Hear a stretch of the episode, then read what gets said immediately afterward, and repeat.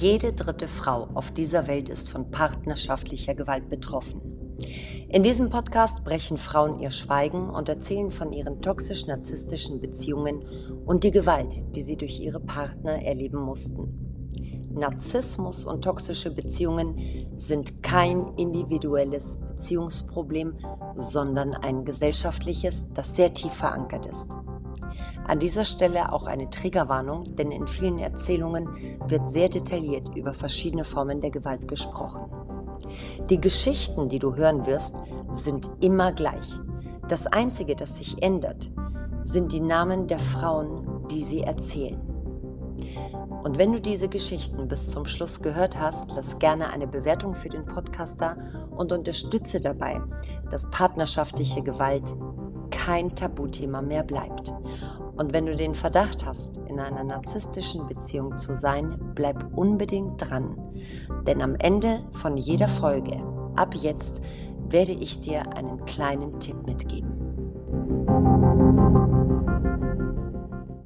Und ich freue mich ganz besonders, weil ich heute eine Followerin von mir ähm, dazu animieren konnte, ihre Geschichte zu erzählen und ihr Schweigen zu brechen. Heute erzählt uns ihre Geschichte die Alessandra. Alessandra ist 46 Jahre alt, obwohl sie aussieht wie 26. Bin ein bisschen neidisch, haben wir vorhin im Vorgespräch schon festgestellt. Ähm, Alessandra, du warst ein Jahr mit einem Narzissten zusammen, bist seit eineinhalb Jahren getrennt und hast dich dazu entschieden, mir deine Geschichte zu erzählen und dafür zu sorgen, mitunter, auch Öffentlichkeitsarbeit zu leisten, nämlich um aufzuzeigen, dass diese Geschichten alle nach demselben Schema ablaufen. Herzlich willkommen, Alessandra, und ein großes Dankeschön an dich, dass du hier mitmachst. Hallo Christina, danke, dass ich hier sein darf. Ich freue mich. Super gerne. Ich freue mich auch immer, wenn sich Frauen aus meiner Community, mhm. also aus meiner Followerschaft, da bereit dazu erklären. Steigen wir gleich ein. Wie hast du denn diesen Mann wann, wie kennengelernt? Ich habe ihn ganz ursprünglich auf Instagram kennengelernt.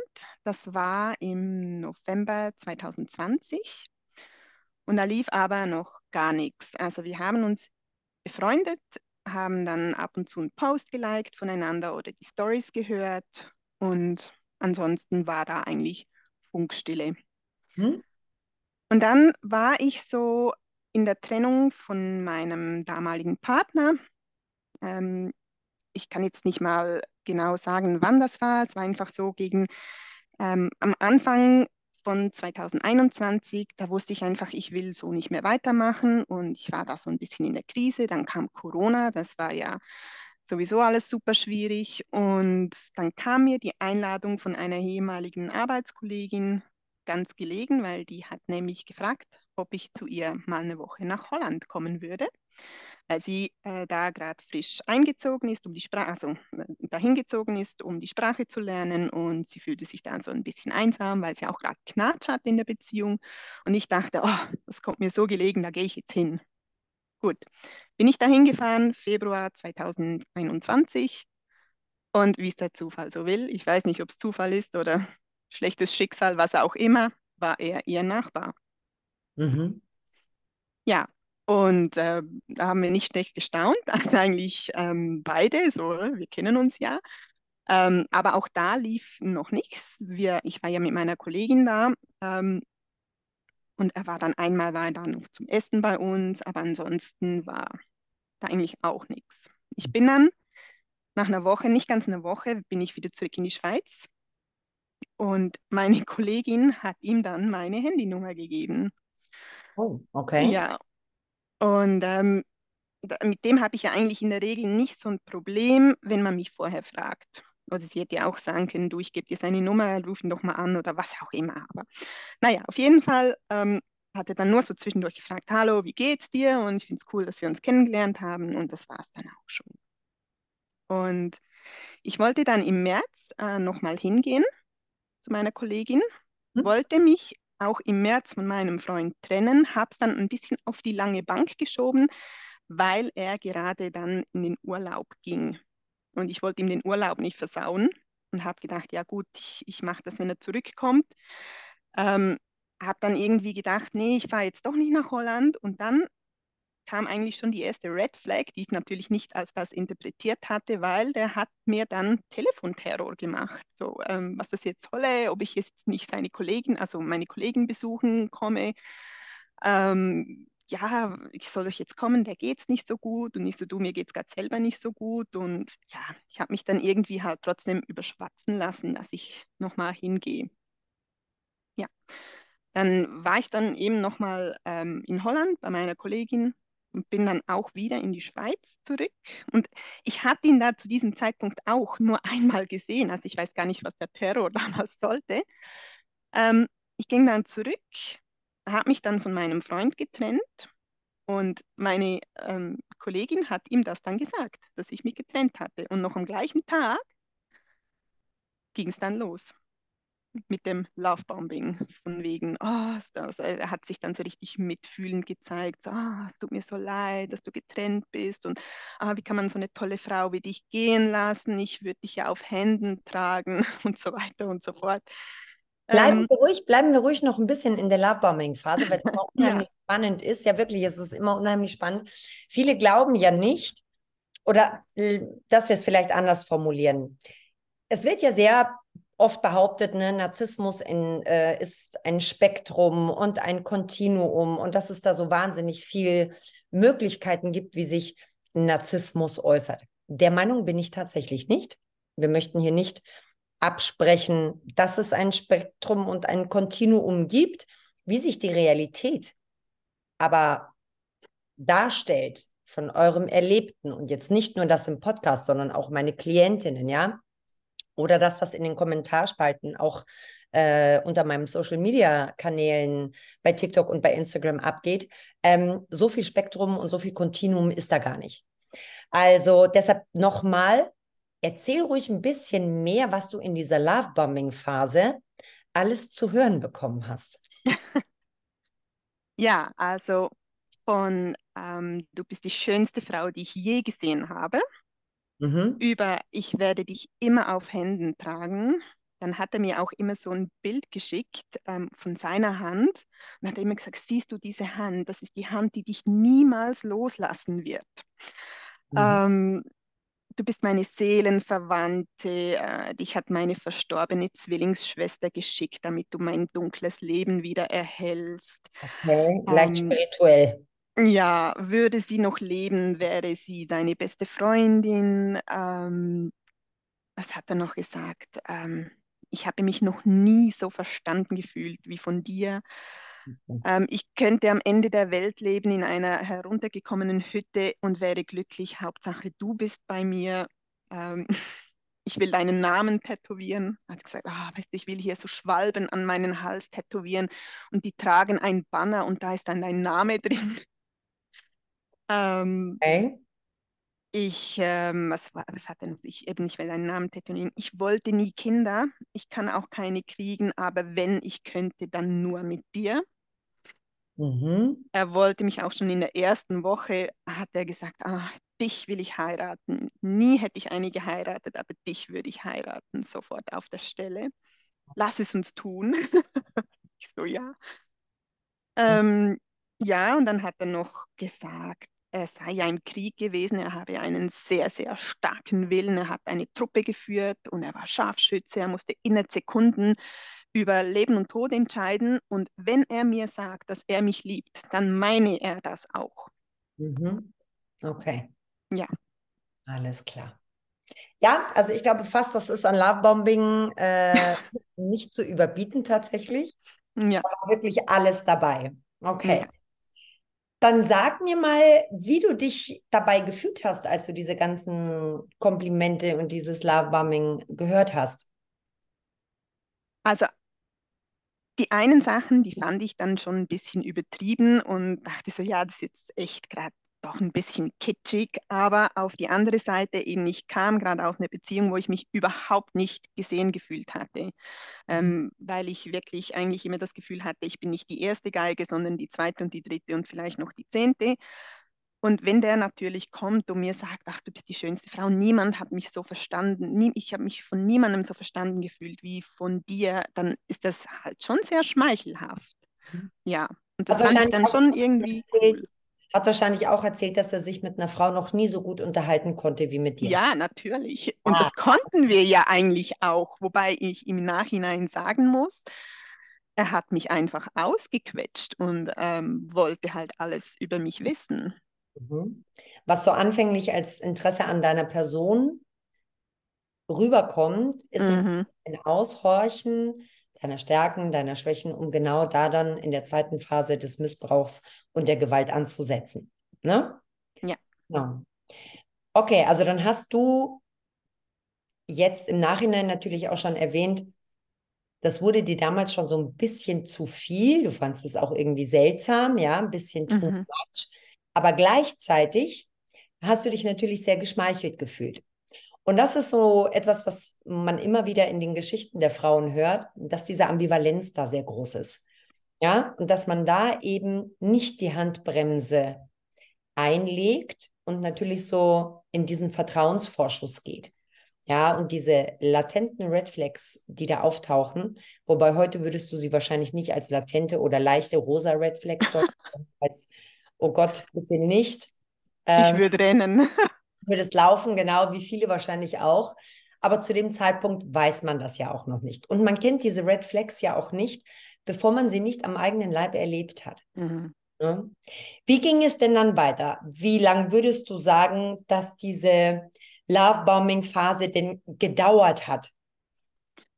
Sehr kurz tatsächlich. Ähm, ich habe irgendwie das Gefühl, dass alles, was was andere erlebt haben, zum Beispiel, wenn Sie sagen, ja, die Love-Bombing-Phase ging bei Ihnen drei, vier, sechs Monate, das ging bei uns drei, vier, sechs Tage und dann hatten wir schon Streit. Ähm, das war eigentlich schon wirklich sehr früh, haben wir sehr viel gestritten und aber er kam immer wieder und ich, ich habe irgendwie das Gefühl, ich war schon sehr früh, wirklich sehr, sehr früh in dieser Abhängigkeit. Ähm, ja, es ging dann eigentlich weiter, dass ich dann zurück in die Schweiz ging. Also eben, ich war dann in der Schweiz und er hat mich ja dann ähm, kontaktiert und dann fand er, ja, ich könnte ihn doch ja mal besuchen, nicht meine Kollegin, sondern ihn besuchen. Und ich dachte mir so, ja gut, ähm, mach das mal, guck das mal, wie das ist, wenn du mal mit ihm ein paar Tage zusammen bist. Ja, das habe ich dann im April dann gemacht. Ähm, war ich dann ein längeres Wochenende da. Und es war auch wirklich super toll, aber irgendwie, ich hatte immer so ganz ein komisches Bauchgefühl und ich konnte es aber nicht einordnen. Und ja, er war sich dann eigentlich ganz sicher ähm, nach diesen Tagen, dass er in die Schweiz ziehen möchte, dass er Holland verlassen will, weil es halte ihn da ja nichts, er habe ja gar niemanden mehr. Also er hat mir ja schon sehr, sehr früh erzählt, dass, ähm, dass seine Eltern gestorben sind, ähm, als er noch ein kleines Kind war. Und er ist ja ursprünglich in Sizilien geboren. Ähm, dann kam er zum ältesten Bruder seines Vaters zusammen mit seiner Zwillingsschwester. Die hätten noch eine jüngere Schwester ähm, gehabt, die blieb aber in Sizilien mhm. bei anderen Verwandten. Und ja, seine Eltern eben, sie sind gestorben. Ähm, von seinem Onkel, wo er dann aufgewachsen ist, da hat er keinen Kontakt mehr. Und seine Zwillingsschwester und er haben dann, als sie volljährig waren, ihren eigenen Weg gemacht. Und sie ist anscheinend an Krebs gestorben. Mhm, weil du sagst anscheinend. Heißt ja, dass ja. es gibt, meine, abgesehen davon, dass Narzissten natürlich pathologische Lügner sind. Ähm, was warum sagst du jetzt wahrscheinlich? Warum glaubst du jetzt nicht, dass die Geschichte wahr ist? Weil ich in der Zwischenzeit ähm, weiß, dass die jüngere Schwester gar nicht seine Schwester ist. Oh, okay. Ja. Und weil er immer allen zu jeder Jahres, äh, zu jedem, in jedem Jahr sagt er, meine Schwester ist vor vier Jahren gestorben. Also er hat das meiner Vorgängerin, mit der ich Kontakt habe, mhm. da hat er das im äh, 2020 hat er schon gesagt, meine Schwester ist vor vier Jahren gestorben. Mir hat er das 2021 gesagt. Und ich war ja so, ich war so ein Arschloch und habe ein Fake-Profil gemacht. Und ich habe den ja so, ich habe den wirklich fertig gemacht, eigentlich, also fertig gemacht nicht, aber ich, ich, es war einfach ein lustiges Spiel, weil er ist voll drauf reingefallen und der hat an meinem Fake-Profil 2022 auch erzählt, ähm, dass seine Schwester vor vier Jahren gestorben ist. Also die stirbt einfach immer vor vier Jahren. Genau, jedes Jahr vor vier Jahren. 2000, genau. Vier Jahren, 2004 vor vier Jahren, 2025 vor vier Jahren, okay. Ja, genau, weil sonst müsste er rechnen und ich glaube, das kann er nicht. Ähm, ja, genau. Okay. Also wenn du jetzt so grob zusammenfasst, ohne das Wissen, was die Red Flags sind, wie lange würdest du denken oder würdest du jetzt denn sagen, dass diese Love-Bombing-Phase gedauert hat? Wie lange hast Ach, du schwierig. Ähm, ich würde sagen, sie ging eigentlich so, ohne dass ich die Red Flags gesehen habe, ging sie wahrscheinlich so etwa drei Monate maximal. Aber wir haben halt schon sehr früh trotzdem immer gestritten. Ich konnte es einfach halt nicht einordnen, was es genau ist. Aber er hat mir schon sehr lange den Schmus gebracht, bis er eigentlich dann hier in der Schweiz war ähm, und, und Arbeit hatte. Ja, da war dann schon, er war schon immer zahm, aber ja. Okay. Da waren halt immer diese kleinen, suffisanten, unterschwelligen, latenten Streits. Okay. Nach wie langer Zeit kamen diese Red Flags, dass du sie mehr wahrgenommen hast als in der Love-Bombing-Phase, wo du quasi mh, mm, die auch nicht mehr überhören konntest oder nicht mehr übersehen? Ähm, das war eigentlich schon sehr früh. Ähm, das war schon im April so, ähm, als er mich besuchen kam in der Schweiz ein paar Tage. Okay. Da hatten wir schon, also da hatten wir wirklich ganz, ganz einen schlimmen Streit und den finde ich heute noch ganz furchtbar, wenn ich dran denke. Mhm. Und das zweite Mal war dann ähm, im Juni, als wir dann nochmal in Holland waren. Das war auch ganz furchtbar, also wirklich traumatisch eigentlich. Ähm, und da, da wusste ich schon, scheiße, das ist eine heftige Beziehung. Okay. Was war das für ein Streit? Der erste Streit war, als er mich, als er mich hier in der Schweiz besuchte, hat mein Ex-Freund mich angerufen, weil er einfach wissen wollte, wie es mir geht. Und in dem Moment, als das Telefon klingelte, hat er natürlich gesehen, dass er das ist. Mhm. Und da ist gleich die Stimmung, Stimmung, gekippt bei ihm. Der war gleich, oh, ich, hab's, ich, ich wusste, scheiße, jetzt hast du echt ein Problem. Dann wollte ich erst nicht abnehmen, aber er hat dann gesagt, ähm, also ab, das Telefonat entgegennehmen. Dann hat er gesagt, doch, doch, doch. Dann habe ich ähm, kurz mit meinem Ex gesprochen. Ähm, eben, er wollte einfach wissen, wie es mir geht. Und kaum hatte ich aufgelegt, ähm, da ist er ausgerastet äh, was der wolle. Ähm, und ich so, ja, nur, der wollte nur wissen, wie es mir geht. Und er so, ja, es geht überhaupt nicht, ihr seid nicht mehr zusammen. Ähm, dann hat der wirklich, der ist da aufgestanden, hat angefangen, äh, durch die Wohnung zu tigern, rumzuschreien, ähm, was das eigentlich soll, äh, wieso ich da so mitgeflirtet hätte. Er hat mich so, dann hat er mich nachgeäfft, ähm, wie, ich, wie ich so künstlich gelacht habe. Und also wirklich schrecklich. Und ich, ich saß da auf dem Sofa und dachte, was ist das für ein Film, wo ich jetzt da gerade drin stecke? Was, weshalb tickt er jetzt so aus? Also das kann doch nicht eine normale Eifersucht sein. Was soll denn das jetzt? Und ich, ich fühlte mich so überfahren, weil ich, ich, ich bin mich das nicht gewohnt, wenn jemand so ausrastet. Und ich bin eigentlich eher eine ruhige Person. Ich streite nicht gerne. Und ich hatte nie Freunde, die streiten. Und dann kam der daher und der hat mich so fertig gemacht und dann hat er wirklich die, die Jacke angezogen, seine Schuhe angezogen, hat die Autoschlüssel genommen und hat gesagt, so, ich weiß ja, wo dein Ex wohnt, ich fahre jetzt dahin und dann schlage ich den Spital reif. Und wenn er Glück hat, landet er noch im Spital. Es könnte aber auch sein, dass er nie mehr aufsteht. Okay. Und mir wurde echt, mir wurde ganz schwarz vor Augen. Ich dachte, ich werde jetzt gleich ohnmächtig. Ich habe dann ihm gesagt, nein, das machst du auf gar keinen Fall und denk dran, wenn du das machst, dann bist du sowieso straffällig, dann bekommst du nie eine Niederlassungsbewilligung hier in der Schweiz. Habe es dann versucht, ein bisschen ihm so schmackhaft zu machen, dass es dann nicht geht. Und ihm war das alles egal, der war so in Rage, der hatte auch so einen hasserfüllten Blick. Ich habe diesen Menschen nicht mehr erkannt. Dann hat er die Haustür aufgemacht, ich habe mich dann dazwischen gestellt. Und dann hat er mir gesagt, ja, du liebst ihn noch, dass du mich nicht gehen lassen willst. Nicht so, nee, überhaupt nicht, das geht doch jetzt nicht darum. Du kannst doch jetzt nicht hierher kommen und jemanden spitalreif prügeln. Also was soll denn das? Ja, und dieser, dieser Streit ging wirklich tatsächlich eine Stunde und ich war, ich also gefühlt zehn Stunden habe ich, ich weiß noch, weil ich habe auf die Uhr gesehen und das war so schrecklich, wirklich. Und ich habe geweint und, und er hat mir noch ähm, den, den Ring vom Finger gezogen und mir in, in, in meine Richtung geworfen, hat mich noch am Kopf getroffen. Ich, ich weiß, er wollte das nicht, aber trotzdem, es geht jetzt nicht darum, ob es wollte oder nicht. Er hat einfach Dinge nach mir geworfen. Er war wirklich komplett am Ausrasten und ich fand das ganz, ganz furchtbar. Und da sind ja natürlich, und das wirst du jetzt im Nachhinein wahrscheinlich auch wissen, das ist natürlich schon Ausüben von nicht nur psychischer Gewalt in Form von Kontrolle, Beschimpfen, Beleidigungen, Niedermachen, sondern auch körperliche Gewalt schon. Ja. Ne?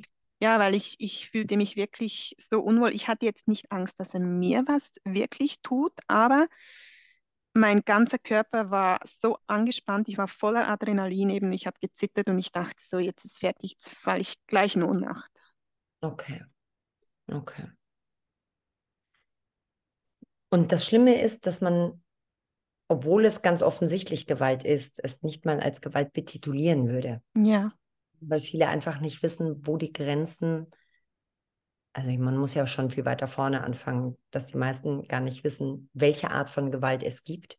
Mhm. Aber dazu kommen wir gleich und wo diese Gewalt auch anfängt. Erschreckend dabei ist immer, dass äh, Frauen im Allgemeinen, dass ihnen Gewalt angetan wird und sie sie als solche gar nicht empfinden. Es ist also, man muss einfach sagen, Gewalt ist für Frauen ein Stück Normalität geworden. Und sehr viele Formen der Gewalt. Mhm. Gar nicht mal nur auf der Beziehungsebene, sondern auch auf gesellschaftlicher und struktureller Ebene. Ne? Welche Form der Gewalt hast du noch erfahren? Ja, also ganz, ganz krass war halt eben diese emotionale Gewalt, weil er mich auch immer wirklich fertig gemacht hat. Er hat aus dem Nichts Streit gesucht. Er hat, ähm, ich habe wirklich an meinem Verstand gezweifelt, ganz oft, weil ich nicht wusste, äh, sag mal, spinne ich jetzt? Der hat mir doch das und das erzählt. Warum sagt er denn jetzt, das stimmt nicht? Und ich kann dir da ein Beispiel nennen. Ähm, er hat mir ja gesagt, seine Zwillingsschwester sei an Krebs gestorben. Also er hat gesagt, meine Zwillingsschwester ist gestorben. Und dann habe ich ihn damals gefragt, auch was, was ist denn passiert? Und er sagt, sie hatte Brustkrebs. Also er hat nicht wortwörtlich gesagt, sie ist an Brustkrebs gestorben, sondern er hat gesagt, sie hatte Brustkrebs. Und okay, ich arbeite in einer Anwaltskanzlei. Ich weiß natürlich, ähm, wie man die Worte auf die Goldwaage legt und wie man alles verdrehen kann. Und dann hatte er mal so ein Muttermal, das war plötzlich ganz aufgeschwollen. Dann hatte er Panik. Dann sagte er, oh, ich sterbe an Krebs wie meine Zwillingsschwester. Ich muss das anschauen gehen. Dann habe ich ihm einen Termin gemacht bei der Dermatologin. Ähm, und der hat er dann auch erzählt, ja, meine Schwester ist an Krebs gestorben. Und dann sagte er ihr aber ganz eine andere Art von Krebs. Ich weiß nicht mal mehr, was es war, aber es war nicht Brustkrebs. Und ich habe ihn dann darauf angesprochen, habe ich zu ihm gesagt, du hast mir doch gesagt, deine, Freund, deine Freundin, deine äh, Zwillingsschwester sei an Brustkrebs gestorben. Ich sagte, nie, das habe ich dir nie gesagt. Mhm. Ja. Gaslighting ja. par excellence. Mhm. Ne, die und, Wahrnehmung negieren. Und einfach nur mal weil hin und wieder ja doch Frauen das erste Mal zuhören. Mhm. Was bedeutet Gaslighting? Gaslighting ist nicht Lügen.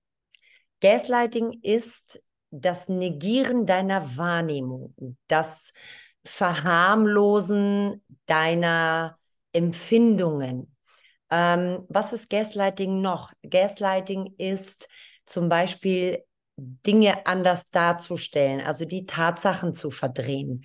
Mm, Gaslighting ist auch ähm, Dinge verschwinden zu lassen. Dann sind wir schon in, in Gaslighting Stufe 2, ja, Dinge verschwinden zu lassen, ähm, Dinge umzuplatzieren und dir die Schuld dafür zu geben, dass das so und so ist. Ja, also es ist nicht direkt dieses Lügen, sondern es ist deine Wahrnehmung komplett von A bis Z zu negieren und dir eine andere Wahrheit, nämlich die eigene, überzustülpen.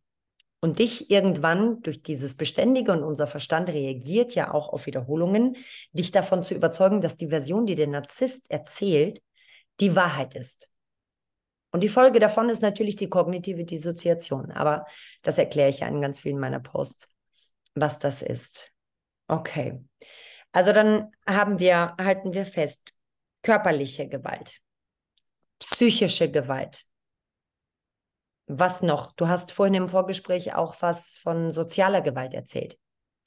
Ja, also er hat ähm, alle schlecht gemacht. Also von von meiner Familie, ähm, wobei ich muss sagen, die waren, die sind zum Teil auch ganz schräg. Also meine Geschwister, die haben sich nie bei mir gemeldet und irgendwie gesagt, oh, du hast einen neuen Freund, wir gratulieren dir. Die haben eigentlich eher so getan, dass sie ihn nicht willkommen heißen. Und da kann ich ihn bis zu einem gewissen Grad verstehen, dass er da ein bisschen angepisst war, aber er hat sie einfach zu jeder Gelegenheit, hat er sie fertig gemacht. Ähm, er hat sie nie kennengelernt weil ähm, eben ich habe nicht so einen engen Kontakt zu meinen Geschwistern und ähm, er ging dann ja auch vorher. Äh, und die hat er immer schlecht gemacht, dann hat er meine Freunde ständig schlecht gemacht. Ähm, wenn ich, ich, ich hatte mal so ein Wochenende, wo ich schon lange, lange, lange ausgemacht hatte, bevor ich ihn kannte. Und als das Wochenende dann kam, ähm, er sagte immer, ja, du musst da hingehen. Meine Frau, die muss unbedingt ähm, auch Wochenende mit ihren Freundinnen verbringen. Das ist so wichtig. Und dann kam dann das Wochenende und dann hat es mir echt madig gemacht. Und er hat gesagt, ja, da gehst du wieder mit der hin, die weiß ja sowieso immer alles besser und ähm, schau dann zu, dass du dann nicht so äh, zurückkommst und auch wieder alles besser weißt. Ähm, ja, dann war das Wochenende und er hat mich alle fünf Minuten bombardiert mit WhatsApp und mit Anrufen und ich konnte dann halt nicht das Telefon entgegennehmen. Ähm, dann sagt er so, ja, dann ruf mich an, wenn du dann im Zimmer bist. Und ich so, ja, ich bin wahrscheinlich so um, um 10 Uhr dann im Bett, weil ich ja eine früh zu Bettgeherin bin. Und dann wurde es halt irgendwie 11 Uhr und dann hat er so Terror gemacht und das war so ein Bauernhaus, ganz ganz ringhörig. Jeder konnte eigentlich jedes Wort verstehen. Mhm. Und da hat er mich so fertig gemacht und, und es war echt übel. Und ja, auch alle, äh, meine Arbeitskolleginnen hat er durch den Dreck gezogen. Ähm, ja, es gab eigentlich niemand, an dem er ein gutes Haar gelassen hat. Und ich habe dann irgendwann wirklich aufgegeben, mich mit meinen Freunden zu treffen, weil ich einfach nicht ertragen konnte, dass der ständig die so schlecht gemacht hatte. Okay. Ja. Das heißt, diese soziale Gewalt, die ja oft genau das ist, was du beschreibst, nämlich das, das Isolieren, also der Täter isoliert sein Opfer aus verschiedenen Gründen. Aber einer der wichtigsten Gründe und die Motivation hinter diesen Menschen ist ja, Macht und Kontrolle auszuüben. Ne? Das heißt, dass alle Ressourcen, die dir einen Spiegel vorhalten würden über die Wahrheit deiner Beziehung und wie du dich verändert hast. Oder sei es, dass Familie und Freunde natürlich auch immer eine Kraftquelle darstellen, ja, wo man auftankt, wo man sich austauscht, ne? Ähm, das sind so die primären Gründe, warum Täter ihre Opfer isolieren, warum der Narzisst seine Partnerin, seine Frau isoliert. Ähm, oft ist es dann so, dass in den Anfängen der Beziehung diese sozialen Kontakte noch aufrechterhalten werden.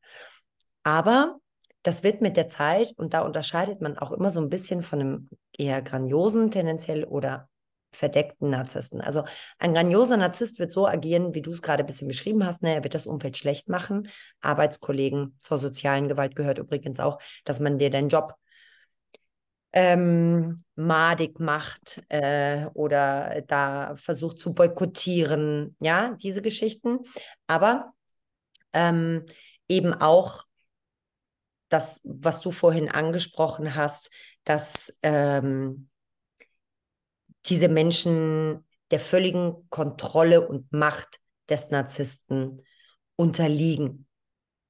Hm? Und somit sicherstellen, dass ihre, ihre Taten und ihr missbräuchliches Verhalten nicht nach außen dringt.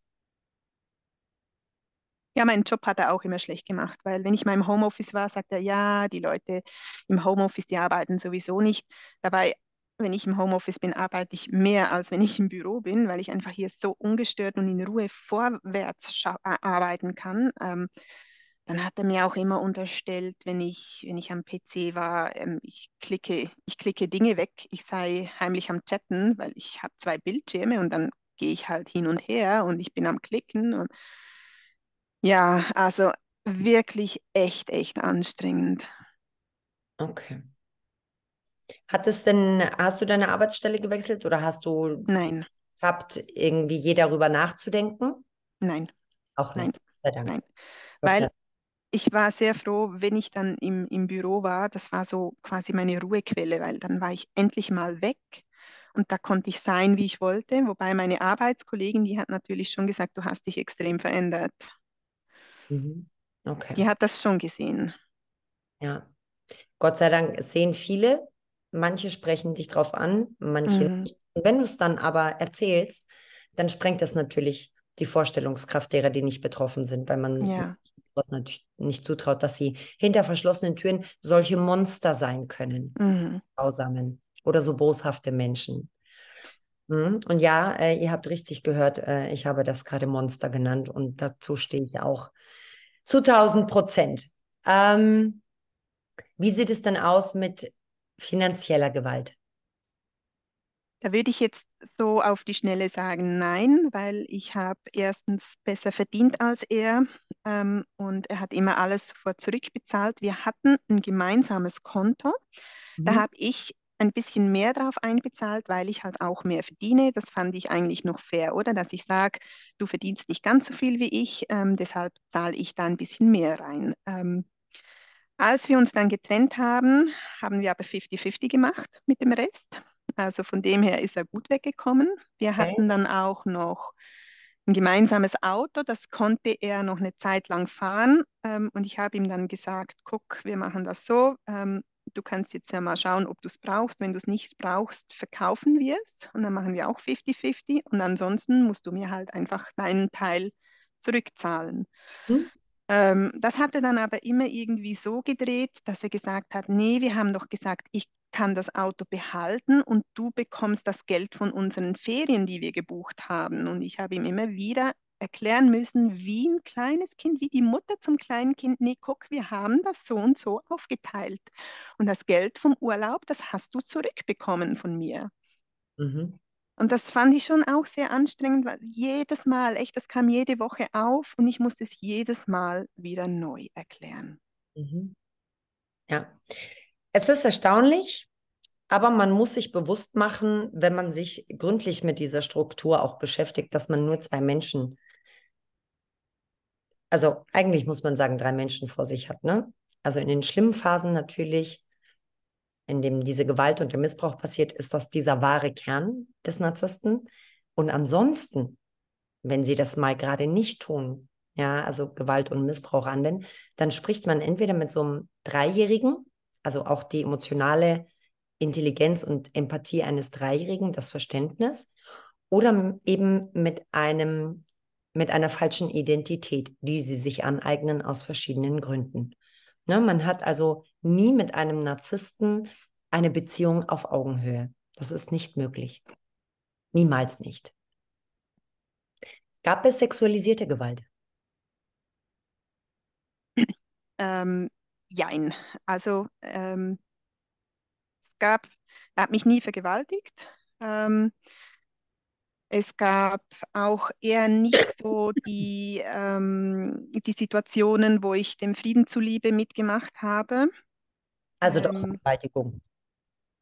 ja, also äh, ja, Ja. ja, ja, wenn wir es beim Namen nennen, ja. Es war aber eher wirklich ähm, selten, also nicht um ihn, in, nicht um ihn in den Schutz zu nehmen, sondern einfach, es war am Anfang war ich noch voll dabei und irgendwann äh, hatte ich einfach keinen Bock mehr, weil es mich einfach irgendwie, ich, ja, aber ich hatte auch jetzt nicht Knatsch. Entschuldige, dass ich dich unterbreche, weil es ein gut. Thema ist. Spielt es denn eine Rolle, ob man einmal vergewaltigt worden ist oder fünfmal? Nein, definitiv nicht. Genau. Und deshalb ist, glaube ich, auch die, die Anzahl, wie oft das passiert ist, nicht relevant. Mhm.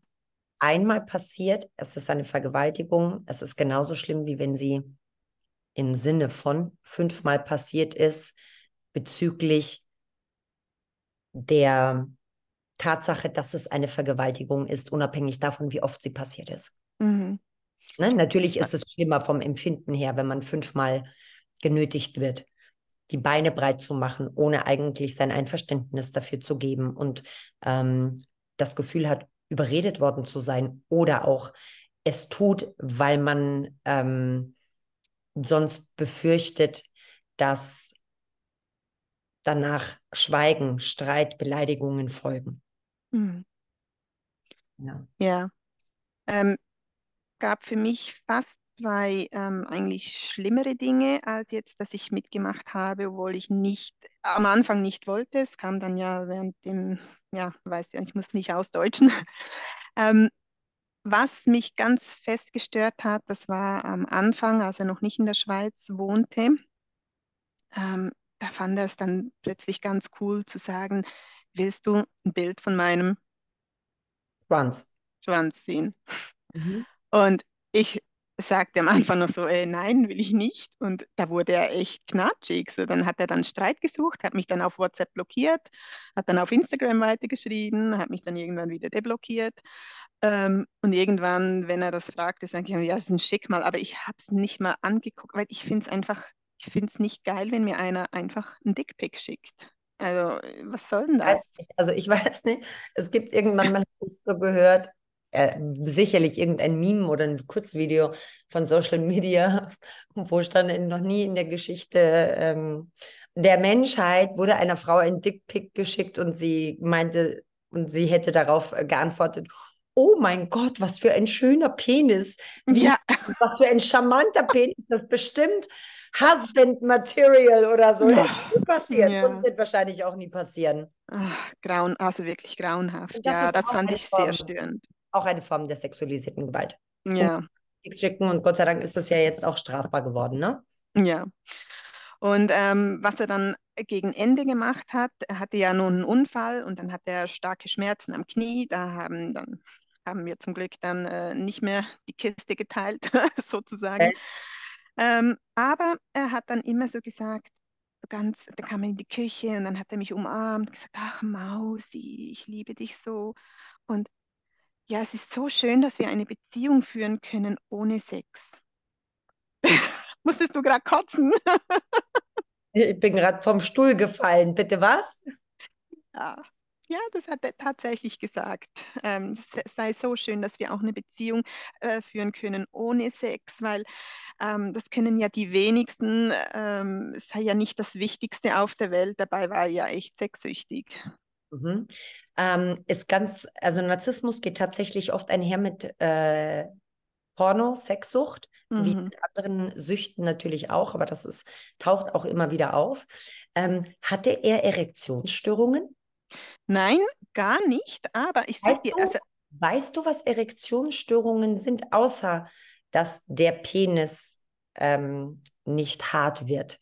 Ja, zu früh oder zu spät kommen oder ähm, gar nicht kommen. Wenn sie sehr, genau, wenn sie gar nicht mhm. kommen, sie wahnsinnig lange durchhalten.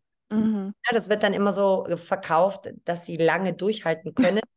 Aber auch das hat einen gewissen Zeitpunkt, wo es das normale in Anführungszeichen übersteigt. Mhm.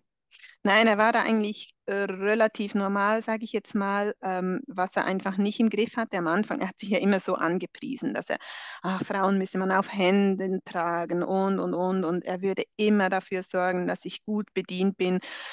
Und dann ja, so, das hat dann zwei, drei Wochen angehalten und nachher war es dann so, wenn er fertig war, war er fertig und ich war dann daneben so wie ein kalter, toter Fisch, so ja, okay, gut, schön war es. ja, also dann hat er sich umgedreht und geschlafen. Schlafen. Ja, ja. So viel zum Don Juan. Genau.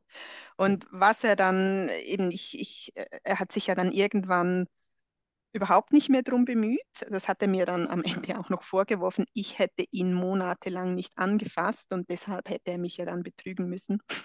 Also die typische, ähm, die typische Schuldumkehr. Ja, genau. Aber er hat sich dann nachts, ich habe ihn nämlich dabei erwischt, er hat sich einen runtergeholt, hat das gefilmt und hat das der Frau geschickt, mit der er mich betrogen hat. Okay. Mhm. Interessant, hatte ich, glaube ich, so in keiner Folge. Ja, er hat dann auch mir, also sie hat mir dann erzählt, dass er, als sie, ähm, als sie mit ihm geschrieben hat, also sie war ja von England, ähm, und als er mit ihr geschrieben hat, habe er, er ging während der Arbeit auf die Toilette, hat sich da einen runtergeholt und ihr dann das Video geschickt. Und sie hat mir das dann eben erzählt und gesagt, du, das fand ich so widerlich. Fand ich echt so widerlich. Ja, so war er. Jetzt hast du jede Form der Gewalt erlebt. Mal mehr die eine Form, mal weniger die andere. Und das ist übrigens auch etwas, was mir in den 1 zu 1 Sitzungen immer wieder passiert ist, dass Frauen sagen, dass sie, ähm, gerade wenn das Erstgespräch ist zur Klärung, ob der Partner narzisstisch ist, dass sie kommen und sagen, naja, es stimmt schon viel, aber nicht alles. Ja, genauso wie mit der Form der Gewalt. Wenn ich danach frage, nein, das hat er nie gemacht.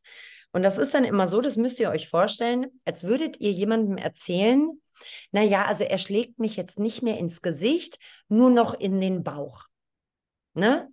Um euch zu verdeutlichen, dass es keine Rolle spielt, in welchem Maß oder in welchem Grad der Intensität diese Gewalt ausgeübt wird oder ob nur eine Form oder alle fünf leicht. Ja, es spielt keine Rolle. Sobald Gewalt als Muster in dieser Beziehung ist, hast du zu gehen. Ne? Weil ich bei dir natürlich auch immer wieder so raushöre, naja, er hat mich nie geschlagen oder es war nicht eine wirkliche Vergewaltigung. Und wenn man sich das aber so aus der Perspektive mal ansieht, glaube ich, wird einem bewusst, tatsächlich in diesem einem Gott sei Dank kurzen Jahr, und es war Gott sei Dank nur ein Jahr, ähm, dass einfach sehr viel Gewalt passiert ist. Ja, definitiv. Ich habe das schon wahrgenommen. Ich habe es mir aber schön geredet. Ganz ehrlich, ich habe es mir schön geredet. Und ich habe mir immer gesagt, da kommt sei nicht so empfindlich, ähm, äh, weil er hat sich ja eigentlich im Nachhinein immer überschwänglich entschuldigt. Und ich habe mir dann immer gesagt, ja, welcher Mann entschuldigt sich schon, wenn er irgendwie ähm, mich so an die Wand drängt und einen Millimeter von meiner Nase entfernt mich anschreit ähm, und es ihm nachher leid tut, weil die meisten, die ich kenne, die sowas machen würden oder von meinen Freundinnen, wenn sie mal sagen, ja, mein Freund ist ausgeflippt, ähm, der entschuldigt sich nicht. Und ich dachte mir, ja, aber meiner entschuldigt sich ja so überschwänglich. Mhm. Und ja, keine Ahnung. Und ich, dadurch, dass er mir halt auch immer gesagt hat, ich habe für dich mein Land verlassen, das war dann so eine Drohung immer, die er mir gab. Also er hat mir immer auch gesagt, ja, wenn du, ähm, wenn du mich nicht so liebst, wie du immer sagst, dann gehe ich zurück nach Holland. Und jetzt würde ich sagen, ja, geh, geh. Damals, das war für mich das Schlimmste. Ja, geh bitte und komm nicht mehr zurück. Ja, also ich würde mir jetzt wünschen, er würde gehen und die Schweiz in Ruhe lassen, die armen Mädels hier. Ja, ja. Okay. Wann kam der Punkt of No Return? Wann hast du gesagt, es reicht? Was ist passiert, dass du gesagt hast, es geht nicht mehr weiter? Als er mich das dritte Mal betrug. Also das erste Mal war ja so, ähm, da waren wir noch nicht wirklich zusammen, ähm, also eigentlich meiner Meinung nach noch nicht. Da hatte er ähm, gleichzeitig mit mir eine andere. Und als er mich mal wieder auf WhatsApp blockiert hatte, hat meine Freundin von mir seine Nummer eingespeichert, hat gesehen, dass er ein Profilbild von der Frau hatte. Ich habe ihn dann darauf angesprochen und er sagte, nee, du, das ist eine Freundin von uns, die ist an Krebs gestorben. Wir haben deshalb ihr WhatsApp-Bild in unserem Profil drin. Ähm, eine Woche später habe ich herausgefunden, dass er mit ihr aktiv ähm, befreundet ist, also dass sie eigentlich denkt, sie ist seine Freundin dann habe ich gesagt, du, nee, so geht das nicht mit uns. Dann hat er mich wieder gelaufbombt, dann habe ich es ihm verziehen, ähm, weil ich dachte, ja komm, wir waren ja noch nicht wirklich zusammen. das zweite Mal war so in der Mitte unserer Beziehung, als er schon in der Schweiz war. Da hatte er einfach Kontakt zu seiner Ex-Freundin, von der er mir immer erzählt hat, die sei verrückt. Er verrückt, psychisch labil, Borderline, Probleme. Ja, die hat mir alle Sachen verbrannt, deshalb habe ich keine Bilder mehr von meiner Zwillingsschwester und von meiner Verwandtschaft und und und. Ich habe ja gar nichts mehr, die hat mir alles verbrannt. Mhm. Ähm, habe ihm das irgendwie auch abgenommen, weil er mir ja ähm, dann gezeigt hat, ähm, dass er ihr geschrieben hat, du, ich blockiere dich jetzt, ich will keinen Kontakt mehr zu dir. Er hat daraufhin auch seine E-Mail-Adresse gewechselt. Und ja, und an meinem dritten Mal ähm, war es dann so, da kam der Krieg in der Ukraine und er wurde immer schlecht gelaunter. Es war wirklich dann die, die die Tage und die Abende hier, die waren, die waren echt so übel. Ich, ich war nur noch gestresst, weil jetzt mal, wenn ich von der Arbeit nach Hause kam, dachte ich nur, oh nee, wieder ein Abend mit dem. Ich, ich fühlte mich so gestresst, weil er so schlechte Laune hatte. Richtig. Habe ich dich gefragt, ob ihr zusammengelebt habt? Nein, das hast du nicht, aber wir haben, äh, er ist eben in die Schweiz gekommen, direkt zu mir, in ah, meine Wohnung. Okay, ja, genau. Nach wie, viel, genau. nach wie viel Zeit war das? Nach wie vielen Wochen, Monaten? unglaublich kurz. Das war, wir haben uns ja eigentlich im März kennengelernt nach der Trennung ähm, und eigentlich so offiziell, würde ich sagen, war es dann so im April und er kam, Mitte Mai kam er schon in die Schweiz und der hat echt ein Tempo hingelegt. Das war mir ganz oft viel zu schnell. Also ich, ich habe mich komplett überfahren gefühlt. Ja, und seit Mai ähm, 2021, ja, war er dann bei mir. Ähm, ja. Okay. Und du hast dir gedacht, um kurz wieder da anzuknöpfen, wo du weitergemacht hast, ähm, du kamst schon nach Hause und dachtest dir, boah, nicht schon wieder ein Abend mit diesem Menschen. Du warst also schon gestresst. Ja. Und, und eigentlich nicht so sehr wegen ihm, sondern wegen seinen Launen. Ähm, wegen der ja, Stimmung, ja. Also natürlich wegen ihm, aber nicht jetzt, weil ich dachte, oh, ich liebe ihn nicht, aber sondern weil einfach seine Launen mich so runtergezogen haben.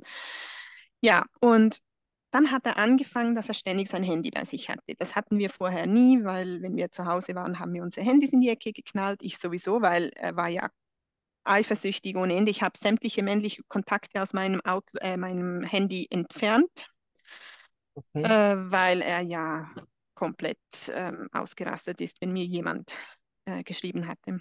Ja, und dann hat er plötzlich sein Handy ständig bei sich ähm, wenn wir Fernsehen geguckt haben, dann, dann, hat er, dann hat er geschrieben und ich habe dann so aus dem Augenwinkel gesehen, dass er mit, mit jemandem schreibt und ich, ich habe es nicht so ganz gesehen. Ich wusste aber, okay, das ist nicht WhatsApp und das ist nicht Instagram, das muss was anderes sein. Ähm, ja, dann gingen wir ins Bett. Ich, ich habe mich gar nicht getraut, ihn anzusprechen darauf, weil ähm, ich wusste, wie er ausrasten kann, weil ich das genug erlebt hatte in dem Jahr. Und ich habe dann wir, war, wir gingen dann ins Bett, ich habe die ganze Nacht nicht geschlafen. Ähm, da ich sowieso immer vor ihm aufgestanden bin, bin ich dann nochmal fünf oder zehn Minuten vor ihm aufgestanden und bin an sein Handy, weil wir hatten ja die Codes und alles voneinander. Das war ja auch seine Masche, ähm, um so ein bisschen Vertrauen zu ähm, zu suggerieren, ist, er, hat mir alles gegeben von ihm. Also ich hatte Zugriff auf alles. Und ich glaube, er hätte nie gedacht, dass ich an sein Handy gehe, weil er ja immer sagt, ja, du kannst ja gucken. Und dann dachte ich so, ja, warum muss ich gucken? ja, dann habe ich auf seinem Handy ein bisschen rumgesucht, war, ich war noch, ich war total aufgeregt, morgens irgendwie Viertel vor fünf oder so war das. Ähm, und dann hat er noch, hat er kein iPhone, er hat so ein Windows-Phone, da war ich sowieso nicht wirklich ähm, versiert darauf. Und dann habe ich aber Signal gefunden. Und dann habe ich gesehen, wie er da eben mit dieser Frau aus England geschrieben hat.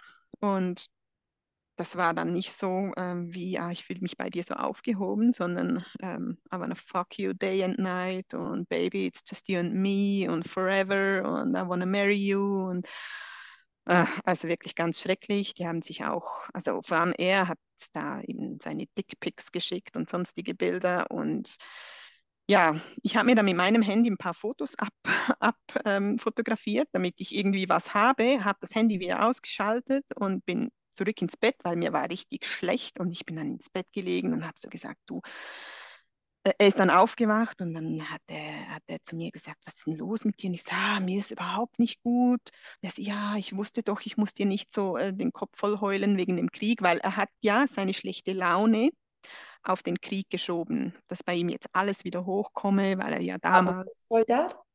Entschuldigung? Berufssoldat?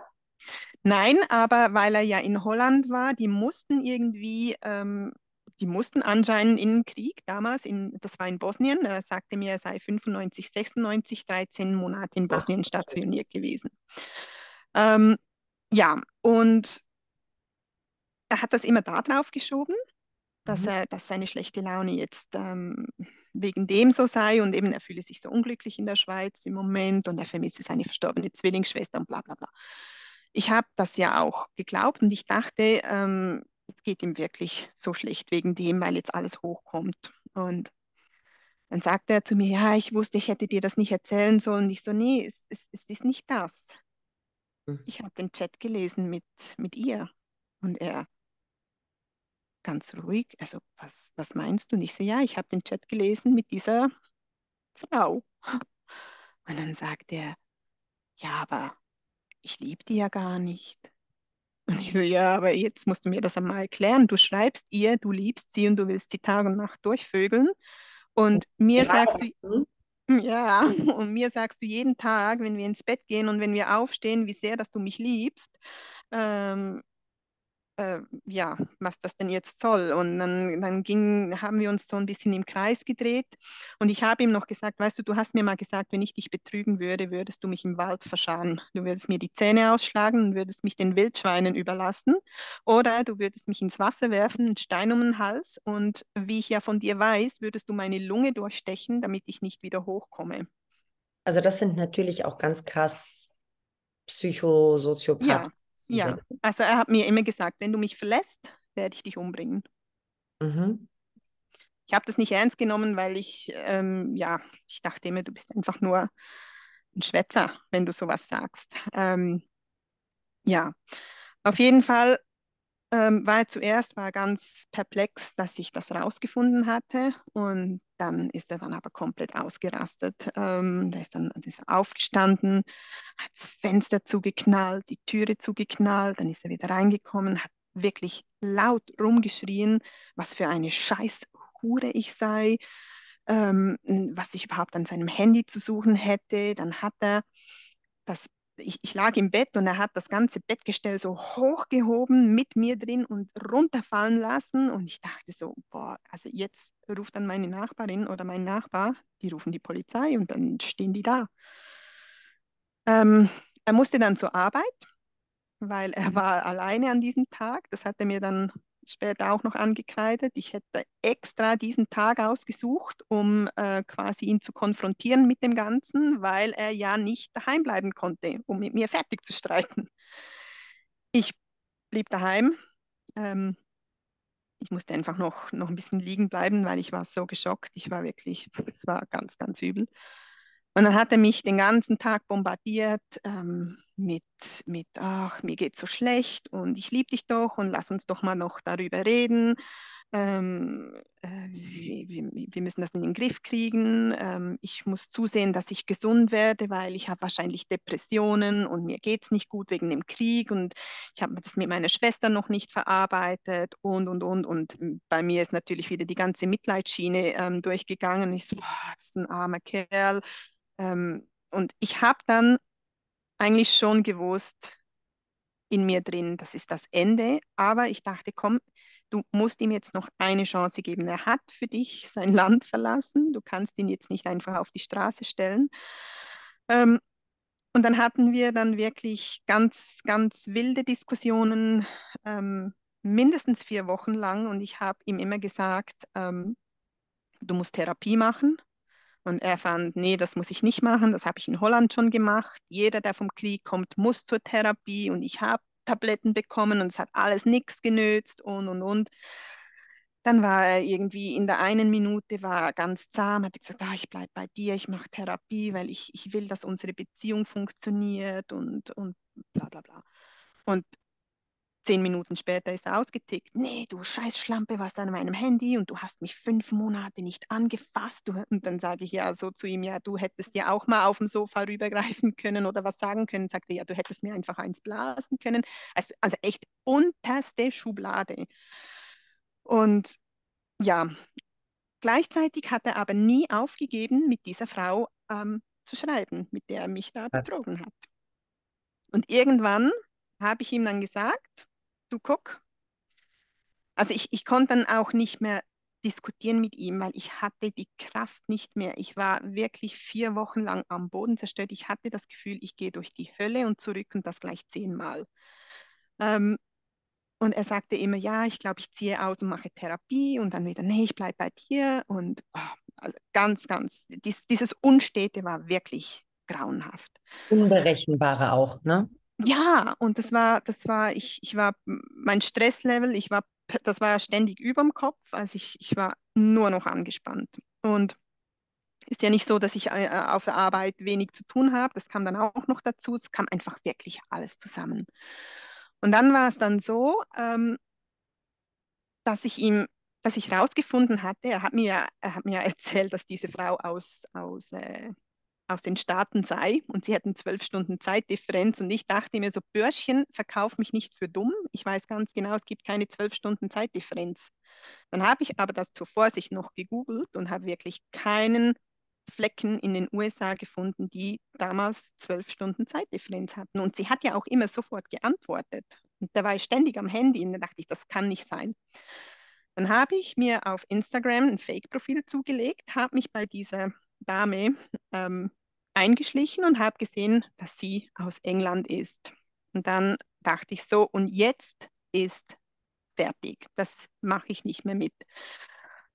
Ich habe ihm dann einen Brief geschrieben, habe den extra auf Holländisch übersetzt, damit er auch ja jedes Wort versteht, weil er konnte ja nicht perfekt Deutsch.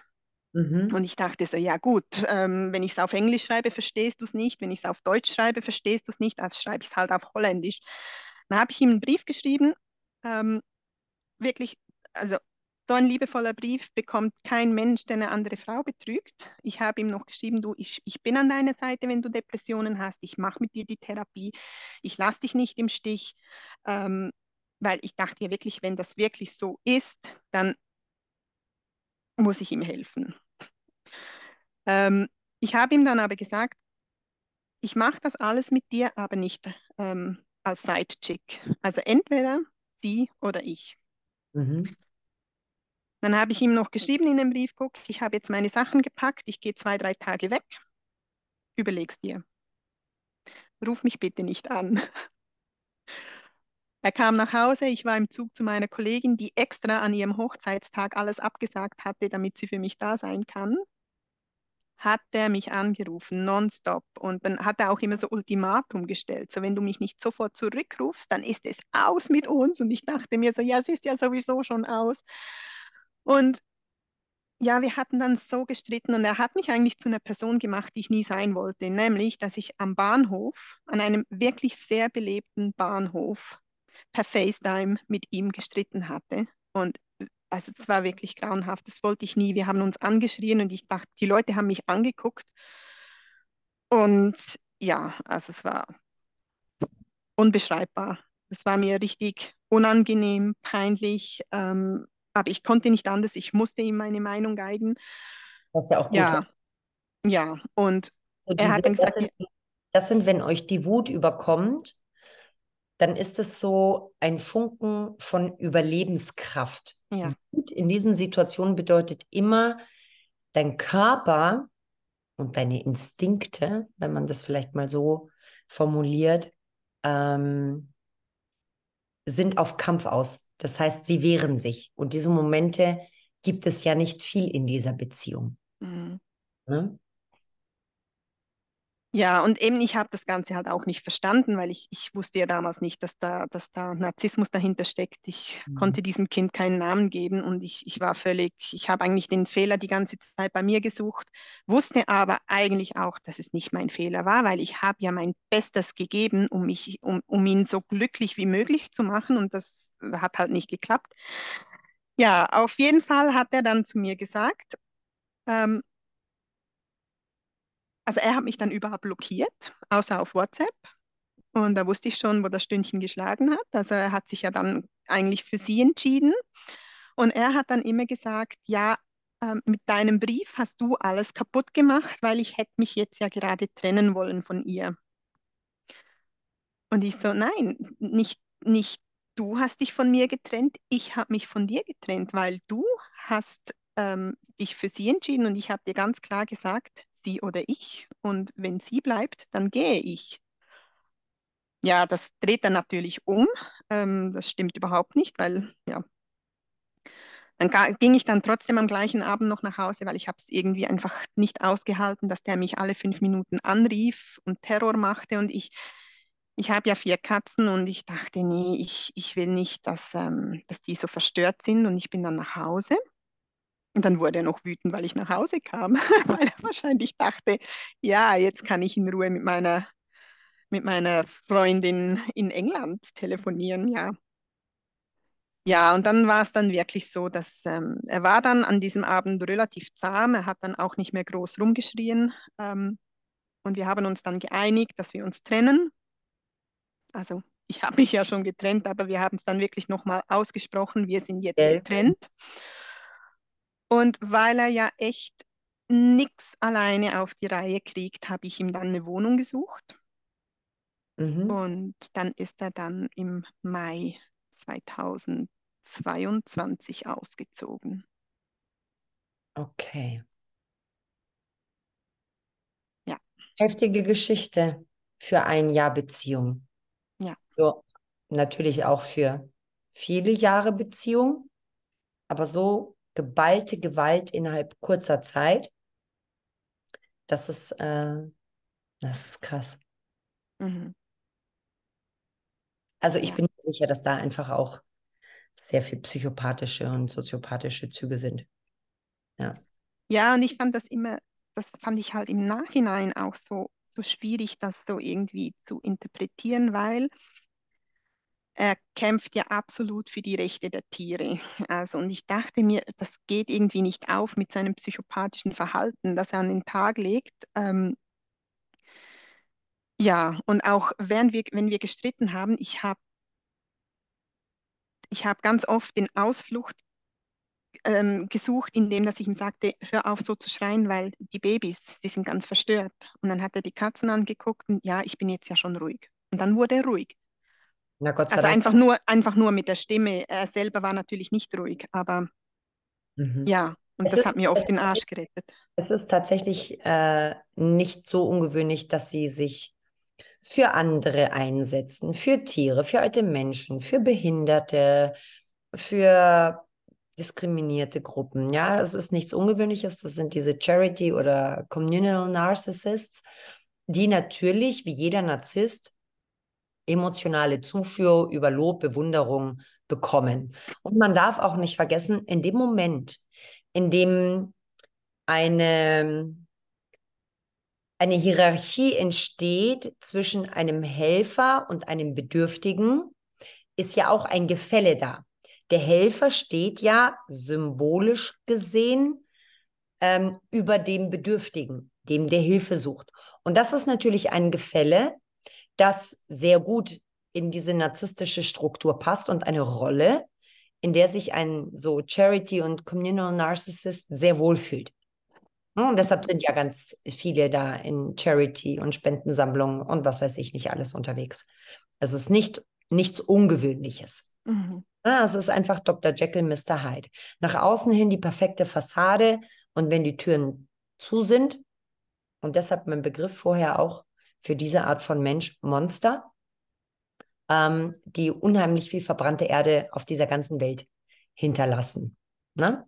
Und wenn man einfach sieht, in welcher Häufigkeit Frauen von Gewalt betroffen sind, heißt ja auch, ich bin die dritte Frau, weil es jede dritte Frau auf dieser Welt ist, ähm, haben wir tatsächlich dadurch ein strukturelles und ein gesellschaftliches Problem mit Männern, die narzisstische Züge haben, eine narzisstische Persönlichkeitsstörung, toxisch, ja, die fliegen unterm Radar. Ja. Dann ist er ausgezogen. Wie ging es? Genau. Er ist ausgezogen, ähm, hat mir dann aber natürlich immer noch geschrieben, wie toll, dass ich sei und ähm, dass es ihm so leid tut, dass ich, dass er mich so behandelt hat und dass, ähm, dass er dass, dass er gar nicht so eine gute Frau wie mich verdient hat und, und, und. Und wir werden immer Freunde bleiben. Und ich hatte wirklich so ein schlechtes Gefühl, weil ich quasi ihn auf die Straße gesetzt hatte, ähm, weil ich dachte damals, er hat posttraumatische Belastungsstörung vom Krieg. Und er hat ja auch immer gesagt, ja, ich habe hier keine Freunde und ich fühle mich so unglücklich in der Schweiz, weil ich die Sprache nicht verstehe und, und, und. Ähm, ja, und er hat sich aber auch nie wirklich am Sozialleben beteiligt. Wenn seine Arbeitskollegen weggehen wollten, dann sagte er immer, nee, ich gehe nach Hause zu meiner Frau. ja, dann kannst du natürlich keine Freunde finden. Und ich hatte dann halt einfach wirklich echt ein schlechtes Gewissen. Ich habe ihm sogar durch meinen Onkel, der Psychiater ist, habe ich ihm an der, ähm, am Unispital Zürich beim wirklich besten ähm, Psychiater für Kriegsopfer habe ich ihm einen Termin ergattert. Ich habe mit dem persönlich telefoniert und der hat eigentlich gar keine freien Termine mehr. Ich hätte für ihn einen Termin bekommen und der hat einen Tag vorher abgesagt. Er müsse zuerst gesund werden, bevor er Therapie machen könne und und und. Ja, klar, jetzt im Nachhinein weiß ich natürlich, warum das er nicht wollte, weil der wäre ja gleich ertappt worden. Ja, nicht nur das, aber sie sind ja auch nicht therapierbar. Ja. Abgesehen davon. Das ändert ja. sich. Ne? Ja. Also für eine, die Grundvoraussetzung für eine erfolgreiche Therapie ähm, ist die Selbstreflexion. Wo kein Selbst ist, kann man auch nicht selbst reflektieren und die emotionale Empathie. Ne? Also die Fähigkeit, nicht nur sich selbst zu spüren, mhm. sondern auch, was macht mein Verhalten mit dem Gegenüber und warum ecke ich immer an. Aber diese Menschen leben ja in einer Wahnvorstellung, in einer völligen disillusionierten, eigenen erschaffenen Welt, zu der auch kein anderer Zugang hat. Ja. Und von daher, ähm, ja, ist es eben nicht therapierbar. Und wenn äh, Frauen da draußen zuhören, die sich nicht nur in deiner Geschichte wiederfinden, sondern auch ähm, vielleicht in den anderen Folgen, dann hoffe ich, dass es hilft, dafür Verständnis äh, zu bekommen, dass diese Menschen sich niemals ändern werden. Hm? Hat er dich danach gehuvert? Also, ja. Ja, okay. Ja, ja das hat er. Ähm, er hat immer Ausreden gesucht, weil eben er, er, kriegt ja nichts auf die Reihe, sagt immer, kannst du mir noch im E-Banking helfen? Ich kann das und das nicht. Und dann habe ich das natürlich gemacht und dann, dann Ganz kurz, weil du das vorhin auch schon gesagt hast, ne? er kriegt nichts auf die Reihe, die kriegen sehr wohl auf die Reihe, die spielen nur die Dummen. Das ist die Weaponized Incompetence. Und das haben nicht nur narzisstische ähm, narzisstisch-psychopathische Männer, sondern das ist ein Phänomen tatsächlich auch unter Männern generell. Das begegnet mir immer wieder auch in der Paartherapie. Ich habe ja auch klassische Paare mit klassischen, in Anführungszeichen, Problemen. Und ähm, es stellt sich tatsächlich immer wieder heraus, dass diese Dummheit oder diese Unwissenheit sehr oft vorgeschoben wird, damit Dinge nicht erledigt werden, beziehungsweise keine Verantwortung zu übernehmen und dass Dinge von anderen erledigt werden. Mhm. Weaponized Incompetence. Googelt diesen Begriff. ja. Oh Gott, da kommt immer mehr ans Licht. Ja, ja auf, auf jeden Fall habe ich ihm dann noch geholfen und dann sagte er mir so, oh, hast du dich für mich so hübsch gemacht? Und ich so, nee, es ist Sommer, ich habe ein Kleid an. Und er so, ja, oh. Und ich habe ihm dann gesagt, ähm, weil ich hatte eben Angst, dass der mich, dass der mich irgendwie wieder umgarnen will. Und aus reiner Vorsicht, obwohl ich da noch nicht mit meinem Ex-Freund wieder zusammen war, weil es war ja eigentlich so, ich, ich wollte immer den Kontakt behalten, weil wir haben uns immer gut verstanden. Und ich habe dann aber, weil ich eben Angst hatte, dass er ihm mal was antut, habe ich den Kontakt wirklich abgebrochen. Und nachdem wir getrennt waren, konnte ich ihm endlich schreiben und sagen, du, es tut mir wirklich leid, dass ich dich so brutal aus meinem Leben gestoßen habe, aber es war zu deiner eigenen Sicherheit, eben weil ich, weil ich ähm, mit ihm zusammen war und ich hatte Angst, dass er dir was tut. Und dann sind wir halt so wieder ins Gespräch gekommen, haben uns auch wieder getroffen und haben dann eben gemerkt, dass unsere Beziehung eigentlich gar noch nicht zu Ende ist. Ähm, und ich habe ihm dann zur Vorsicht, habe ich dann meinem narzisstischen Ex gesagt, du, ich date mich mit, wieder mit meinem Ex, ähm, weil ich Angst hatte, dass ich, wenn ich das nicht ausspreche, dass der versucht, ähm, mich zurückzugewinnen und dass ich vielleicht wieder darauf reinfallen könnte, habe ich mich irgendwie so versucht zu retten mit dem. Und das hat mich auch gerettet, weil ich weiß wirklich nicht, was passiert wäre, wenn mein Ex-Freund, jetzt wieder Freund, mir nicht beigestanden hätte. Wie lange hat die Hoovering-Phase gedauert? Wie viele Versuche hat er gestartet? Etwa drei. Und du bist jedes Mal standhaft geblieben? Ja. Gott sei Dank. Ja, ja, ich bin auch sehr froh. Und im Nachhinein habe ich dann aber noch rausgefunden, als er mich da versucht hat zu hoovern, da war er schon mit meiner Next zusammen. Ja. Ja. Auch nichts Ungewöhnliches. Mhm. Ne? Ja. Da fragt man sich immer, also du erkennst immer daran, wer die narzisstische Person in dieser Beziehung ist. Das muss nicht immer der Fall sein. Und dennoch ist es überwiegend so, dass der narzisstische Teil sehr schnell aufgrund der emotionalen Zufuhr, die er braucht zum Überleben, ähm, sehr schnell wieder eine andere Partnerin hat. Und da wird auch vorgesorgt, schon lange bevor die Trennung ausgesprochen wird oder initiiert wird. Dass mhm. diese Frau schon da ist, dass wenn die andere wegfällt, schon eine neue parat steht. Während Opfer, die, die nicht narzisstisch sind, danach ähm, ihre tausend Stücke, in die sie zerbrochen sind, erstmal wieder aufsammeln und zusammenflicken. Mhm. Ja, und eben nicht sich gleich an den nächsten. Ja, das wäre tatsächlich, also wenn, wenn nicht mein Ex da wäre, von, weil der war vorher 13 Jahre mit mir zusammen, ich wusste, ich kann dem blind vertrauen. Mhm. Ähm, der würde niemals irgendwie was tun, was mich verletzen könnte. Und da hatte ich, hatte ich wirklich gute Stabilität im Rücken. Aber wenn der nicht gewesen wäre, ich wäre jetzt noch Single. Ich, ich würde keinem Mann über den Weg trauen, der mir auch nur ein Kompliment in meine Richtung schickt. Muss mhm. ich ganz ehrlich sagen. Ja, das glaube ich dir. So geht es ganz vielen Frauen. Auch lange nachdem die Beziehung ähm, ja. äh, beendet ist. Was auch immer wieder der Fall ist. Ich habe ja sehr oft auch mit Klientinnen, die ich länger betreue, immer wieder mal Kontakt. Ne? Man schreibt sich mal oder man telefoniert mal, um zu sehen, wie es geht ihnen nach drei Monaten oder nach einem halben Jahr, nach einem Dreivierteljahr, ja. Und da kommt auch immer wieder eins zur Sprache und wird auch thematisiert, dass die Frauen sich nach einer Zeit schon wieder in diesen Dating-Pool begeben, aber dass sie mir sagen, Christina, seitdem ich weiß, welches die Red Flags sind, mit jedem Date, haben sie gesagt, verlieren sie diese Hoffnung, dass es da draußen noch Männer gibt, die beziehungsfähig sind. Mhm.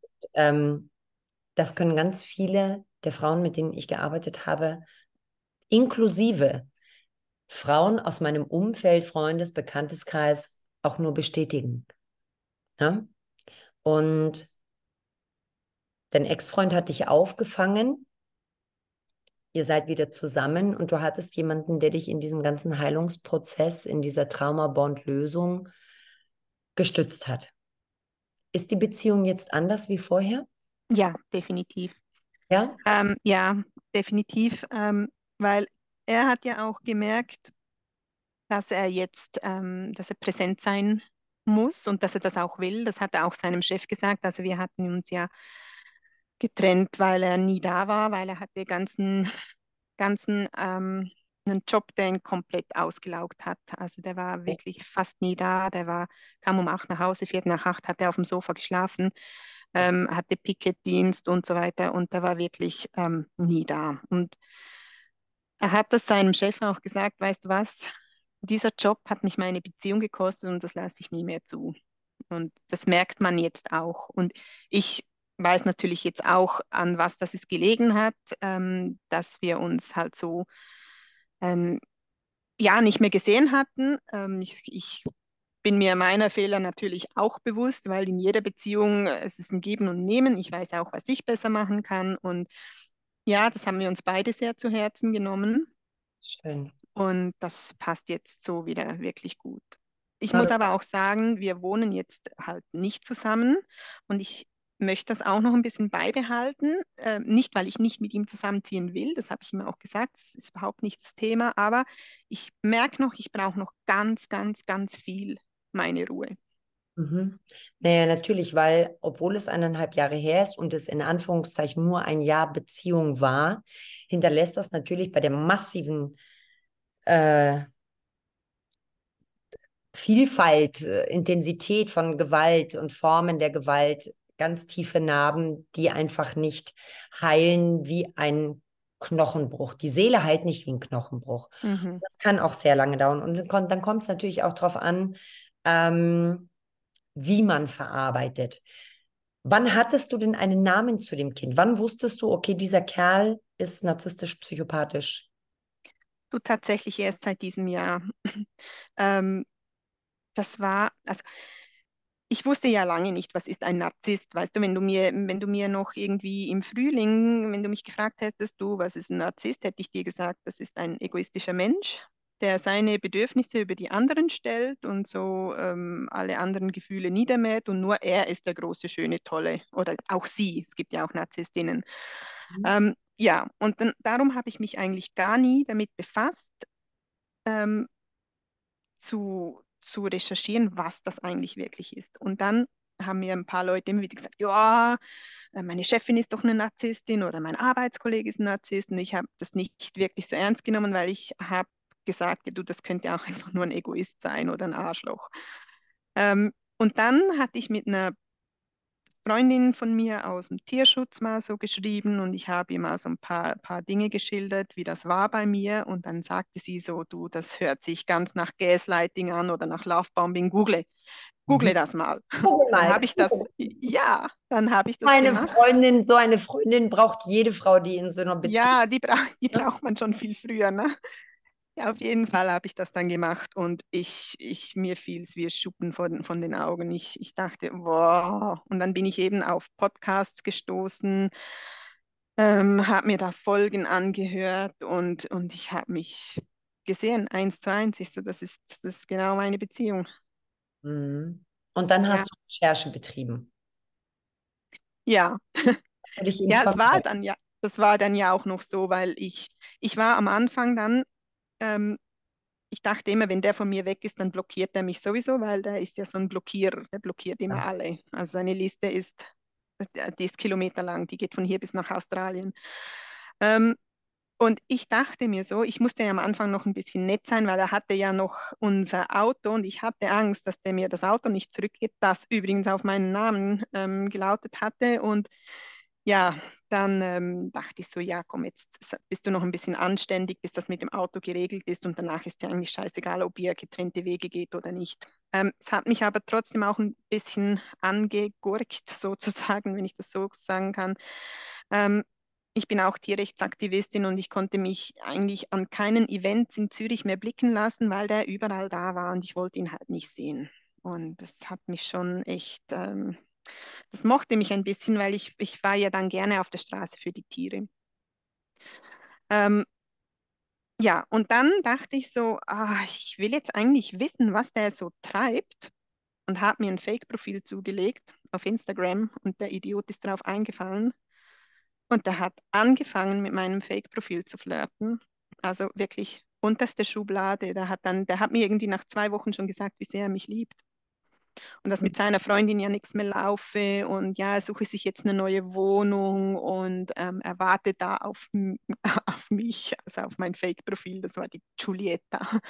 Äh, okay. Er wartet da auf die Giulietta und ja, also wirklich grauenhaft und ähm, der, hat, der hat Lügen über mich verbreitet. Ähm, von wegen eben, er hätte sich, ich, ich habe ihn dann natürlich gefragt, ja, warum bist du überhaupt in die Schweiz gekommen? Er sagt, ja, für, die, für meine große Liebe, aber sie hat mich betrogen.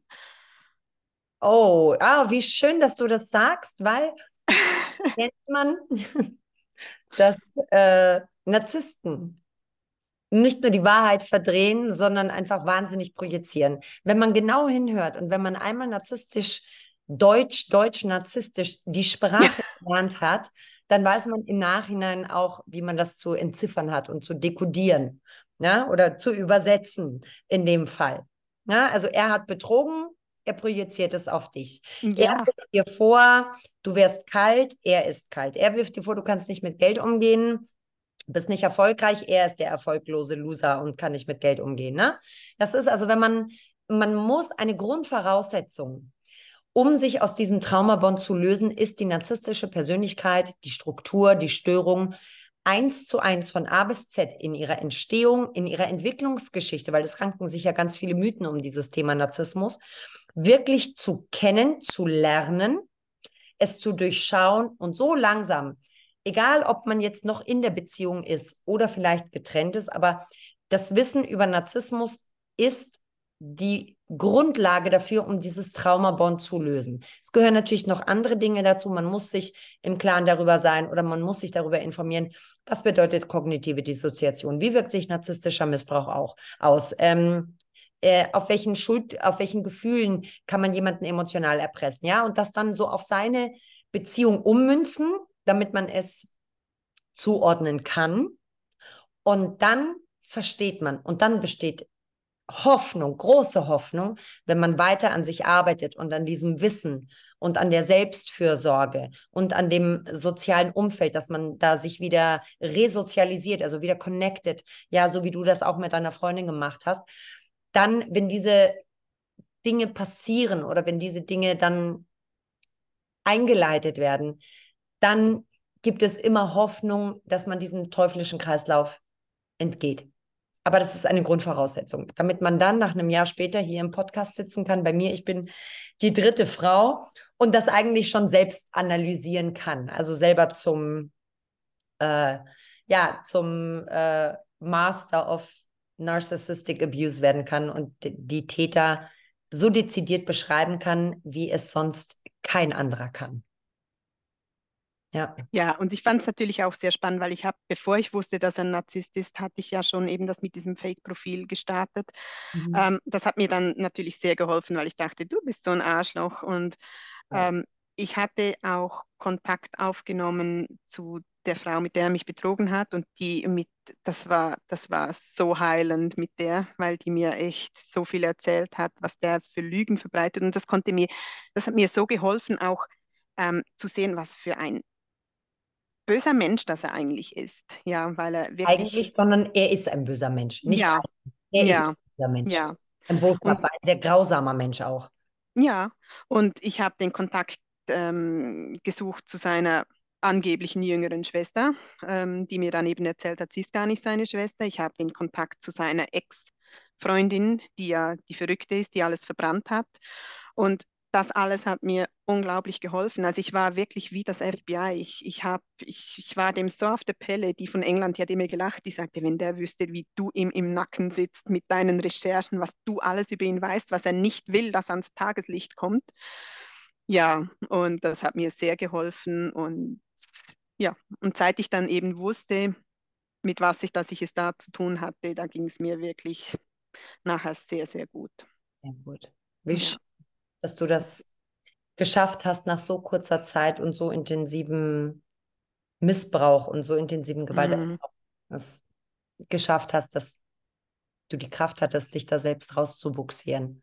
Ja, ich habe halt schon früher sehr viel an meiner Persönlichkeit gearbeitet. Ich habe jahrelang so ein ähm, eher so ein spirituelles Seminar besucht, so der Weg zum inneren Frieden. Und das hat mir auch sehr geholfen, dass ich immer so ruhig bleiben konnte. Ich war zwar, also äußerlich ruhig, innerlich bin ich natürlich ausgeflippt, aber das hat ihm nicht noch irgendwie Stoff gegeben, ähm, dass ich auch ausgeflippt bin, dass das dann noch mehr, dass das Feuer explodiert ist sozusagen, weil ich einfach äußerlich ruhig geblieben bin. Und ähm, das, ich glaube, das hat mir schon auch sehr geholfen.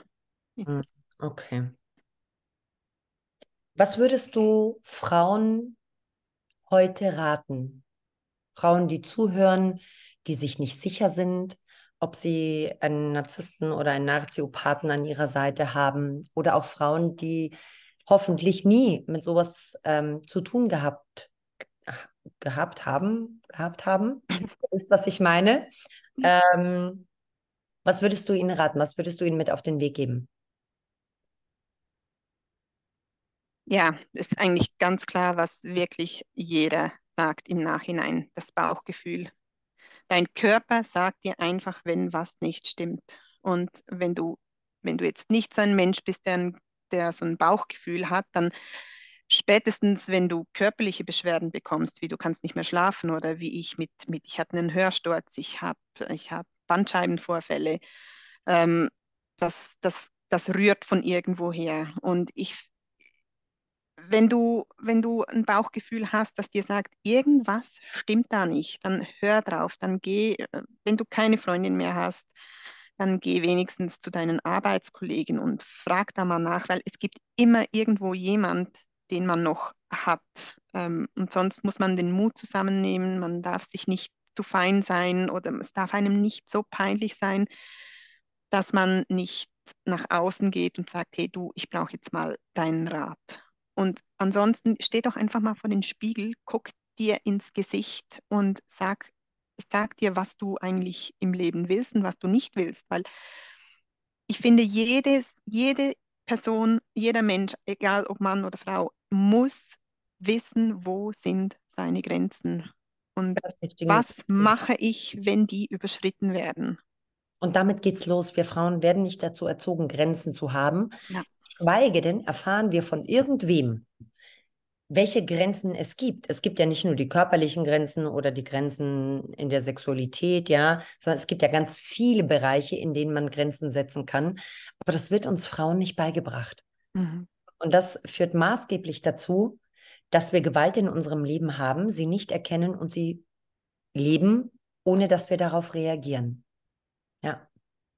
ja, und ich finde, das ist ganz wichtig. Das muss man, egal ob man in einer toxischen Beziehung ist oder, oder nicht, man muss wissen, ja. welche sind meine Grenzen und yes. was mache ich, wenn die überschritten werden.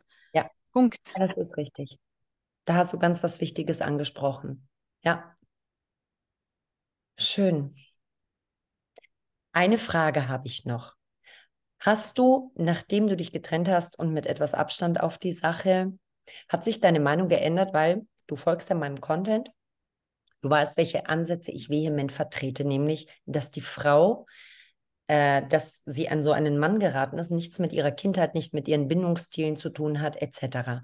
Gab es eine Zeit lang, auch nachdem du getrennt warst, wo du gedacht hast, ich trage auch einen Teil der Verantwortung, weil ich es habe, diese typischen Victim-Blaming-Ansätze. Ich habe es zugelassen, mit meinem Selbstwert hat was nicht gestimmt, ähm, ich war nicht stark genug, ich hatte keine Grenzen, bla bla bla etc., was wir ja alles so kennen, ähm, gerade aus der esoterischen und spirituellen Szene. Deshalb bin ich mit der immer so wieder mal auf Kriegsfuß, was dieses Thema anbelangt. Mm, Hast du da eine Meinung darüber irgendwann geändert? Wie lange hast du das geglaubt? Und was hat dazu geholfen, dass du heute weißt, nein, mit mir hat alles gestimmt? Sagt nicht an meiner Kindheit, sagt nicht an narzisstischen Vater, Mutter, Geschwistern, Oma, Opa, was auch immer. Ich habe tatsächlich ganz lange geglaubt, ich bin schuld. Ähm, und je mehr ich über Narzissmus ähm, erfahren habe, je mehr ich, ich habe mich wirklich eingelesen. Ich habe Podcasts gehört, ich, ich habe jede Folge von deinen Podcasts gehört, ich habe andere Folgen gehört bei einer anderen Dame und ich muss wirklich sagen, das hat mir meine Meinung wirklich geändert, weil es stimmt nicht, es ist, das hat gar nichts zu tun. Die, die, die packen dich einfach in einem Moment, wo du vielleicht unaufmerksam bist mhm. und das, das, ist nicht deine Schuld und das kann auch jedem passieren, weil ich finde es immer so schrecklich, genau. wenn, wenn von außen jemand kommt und sagt, ja, da bist du aber selber schuld, weil ja, äh, keine Ahnung, das weiß doch jeder, dass man da nicht drauf reinfällt. Ja, ich weiß auch, dass mir keiner aus Nordafrika an, ähm, mich anrufen muss und sagt, du, ich bin der Jean-Paul Gaultier und ich, ich habe eine Tochter, die ist im Spital. Ich meine, da würde ich, äh, würd ich auch nicht drauf reinfallen. Ja, also sage ich jetzt. Ähm, das, das kann man einfach nicht wissen, wann. wann Weil es also, auch niemandem beigebracht wird, auf was man ähm, achten soll. Und nicht nur das. Kein Mann, der so narzisstisch, psychopathisch, naziopathisch ist, kommt ja auf die ersten Dates und zeigt dir sein wahres Ich. Ja, eben. eben drum. Die lassen dich ja lange glauben, dass sie der Jackpot sind, ne? dass sie mhm. das Beste sind, was dir je passiert ist. Ähm, aber dem ist nicht so. Und das ist natürlich ganz klar Victim Blaming. Ne? Also wieder ja. ist die Frau schuld, weil ja. sie sich ihn ausgesucht hat, aber niemand verurteilt den Täter dafür, was er getan hat. Alle fragen, warum bist du nicht gegangen, anstatt zu sagen, hey, der hat sie geschlagen, was können wir dagegen tun? Wie können wir da Konsequenzen aufzeigen oder wie können wir dich unterstützen, dass dieser Mann äh, Konsequenzen erfährt? Ne? Und stattdessen fragt man die Frauen, warum bist du nicht gegangen? Ja, und ich finde finde das schlimm, weil eben äh, die kennen dann das Ganze nicht mit Traumabonding und, und Nein. man kann nicht, man geht nicht einfach von einem Narzissten weg. Das, das geht nicht. Ja. Und das kann ein Außenstehender halt gar nicht wirklich nachvollziehen. Ich glaube, es gibt ganz wenige Menschen, die genug Empathie besitzen, um ähm, verständnisvoll genug zu sein, dass die jetzt sowas nicht sagen würden. Vielleicht denken sie es, aber sie würden es nicht sagen. Aber ich denke mal, wer nicht davon betroffen ist, kann das null nachvollziehen. nachvollziehen. Ja, das ist auch richtig, dem stimme ich dir zu. Alessandra, ich danke dir von ganzem Herzen für diese, ja, für diesen Mut auch, dein Schweigen zu brechen und hier in meinen Podcast zu kommen. Ich habe mich sehr gefreut, dass du da warst. Ich wünsche dir von Herzen alles Gute mit deinem alten und auch aber doch irgendwie neuen Partner. Ja. Und ich freue mich sehr, dass du mir folgst und dass dir auch der Content so viel geholfen hat. Also auch danke für deine treue Followerschaft. Ja, und es freut mich immer sehr, wenn mir rückgemeldet wird, dass auch der Content sehr viel dazu beigetragen hat, dass man äh, in diesem Heilungsprozess vorangekommen ist. Ich schicke dir ganz, ganz liebe Grüße vom Chiemsee ja. in die Schweiz und äh, wir sehen uns aller spätestens im nächsten Post unter meinen Kommentaren. Ja, ich danke dir ganz, ganz herzlich. Vielen Dank. Es hat mich sehr ich gefreut, hier sein danken. zu dürfen. Hab noch einen ja. schönen Abend, Alessandra. Ja, du danke auch. Dir. Mach's gut. Tschüss.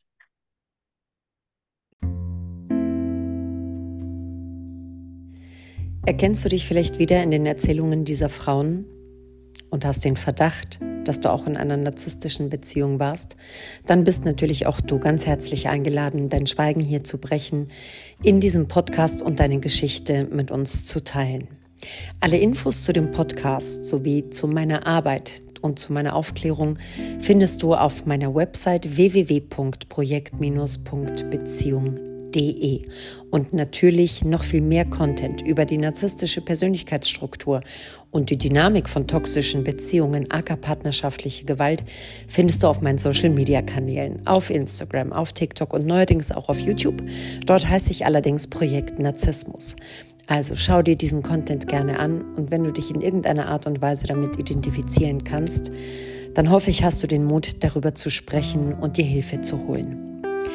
Und hier kommt natürlich wie immer am Ende jeder Folge ein Tipp für dich.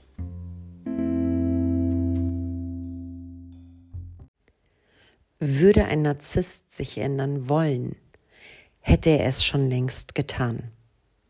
Er hätte es spätestens dann getan, als du zum wievielten Male vor ihm weinend standest und ihn angefleht hast und ihn gebeten hast, nicht mehr so mit dir umzugehen. Fakt ist, Narzissten ändern sich nie.